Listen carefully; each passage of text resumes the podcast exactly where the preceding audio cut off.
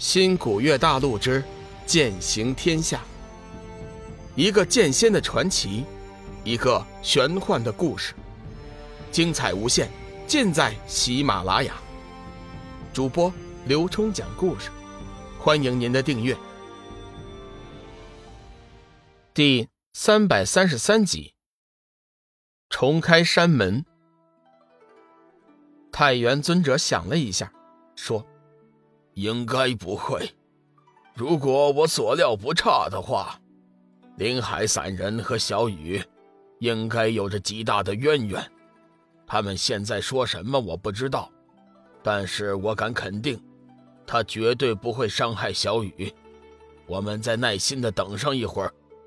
就在这时，房门突然打开，龙宇完好无损的从里面走了出来，却没有见到林海散人的身影。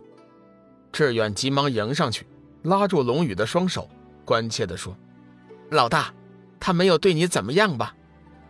龙宇对志远微微一笑，没有言语，随后转过身去，对太元尊者说道：“三位前辈，灵海前辈想请你们进去密谈。”太元尊者、九夷散人、剑君子三人也不细问，急忙闪身进去。半个时辰之后，四人一起出来。个个眉开眼笑，似乎已经达成了某种协议。太元尊者看了一眼龙宇，正色道：“寒水呀，想必事情你都知道了。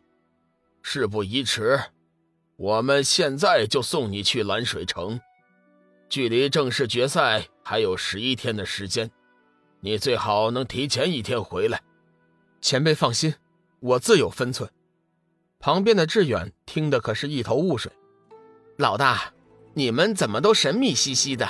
到底发生了什么事情？怎么你又要去蓝水城？我可不管你去哪里，我都要一起跟着去。没等龙宇说话，这边林海散人抢先道：“这次蓝水城，只能寒水一人前去。木易，你留下来，和我们一起观看擂台大赛。到时候，我们可以引荐天佛城的大明王和你相见。”想必那大明王和你在修真界的门派有着极大的渊源。太元尊者点了点头，嗯，不错。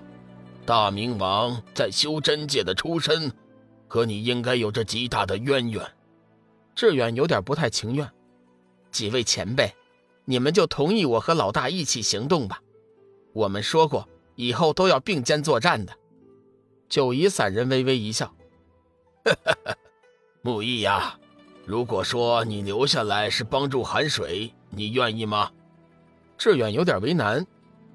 这个，呃，这个，如果我留下来真能帮到老大的话，那我就留下来吧。剑君子似乎也明白了九夷散人的意思，接过话题说：“不错，以后若是去暗黑天九明崖寻找药草的时候，还得靠大明王的帮助。”木易和那大明王有着极大的渊源，可以趁此机会和他攀点交情，日后也好求他帮助。大明王是海阁修为最强的散佛，一身佛法修为不在太虚尊者之下，为人清心寡欲，很少和别人交往。即便是同等身份的十大城主，和他也说不了几句话，所以三人才想叫志远和大明王去套近乎。志远这才点头答应，准备妥当之后，由太原尊者、九夷散人、剑君子、林海散人一行四人将龙宇送进了通往蓝水城的传送阵。同时，林海散人也传信给驻守蓝水城的弟子，叫他们见到七品金龙令之后，将龙宇亲自送到净水池旁。修真界玄青山，天行上人接管玄清门掌教后。迅速带领着众弟子将整个玄清门上下翻修了一遍，准备到时候重开山门之后，给修真界众人一个好的印象。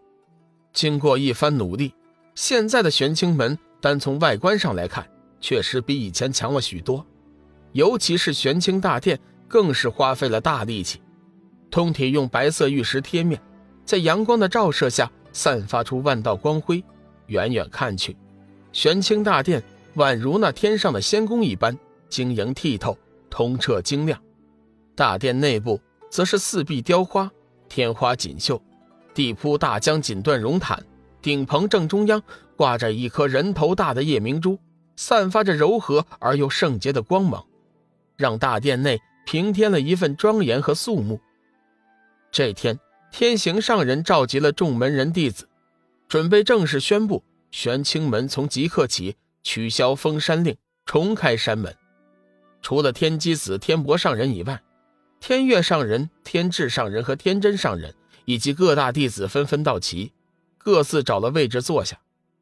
天行上人居中，坐在掌教的位子上，环视一周，说：“诸位师弟师妹，今日乃黄道吉日，本尊现在宣布，玄清门重开山门，我派弟子可选择入世修炼。”弘扬我派声威，天月上人微微一笑，点头道：“掌教师兄此举甚好。我派虽然遭遇鬼门大劫，但是各大首座俱在，未伤根本。此次重开山门，必定再扬神威。”云华道：“掌门师叔，弟子想外出历练，请掌门师叔批准。”天行上人点了点头，说：“嗯，不错。”凡今日起，元婴阶以上的弟子皆可申请出山历练，扬我派神威。当即又有数十名弟子申请出山历练。天行上人看得喜上眉梢，这些弟子皆是上次劫后余生活下来的，修为胆识都是出类拔萃的。他们出去，定能重振玄清门神威。几天后，各大弟子纷纷传来信息。将目前修真界的情况告知了天行上人，其中有三条信息引起了天行上人的注意。第一，天剑门在玄清门封山的这段时间，已经一跃成为了道门第一派。第二，修真界最新崛起了一个新秀仙子，名曰梦露，不但人长得天姿国色，而且修为也是强悍无比。目前为止，败在他手中的成名人物已经不下十名。其中就有天剑门的掌教楚天南以及长老马如龙。其三，鬼门魔门一改往日的嚣张气焰，这段时间全线大回缩，几乎难见踪影。至于原因，却无从得知。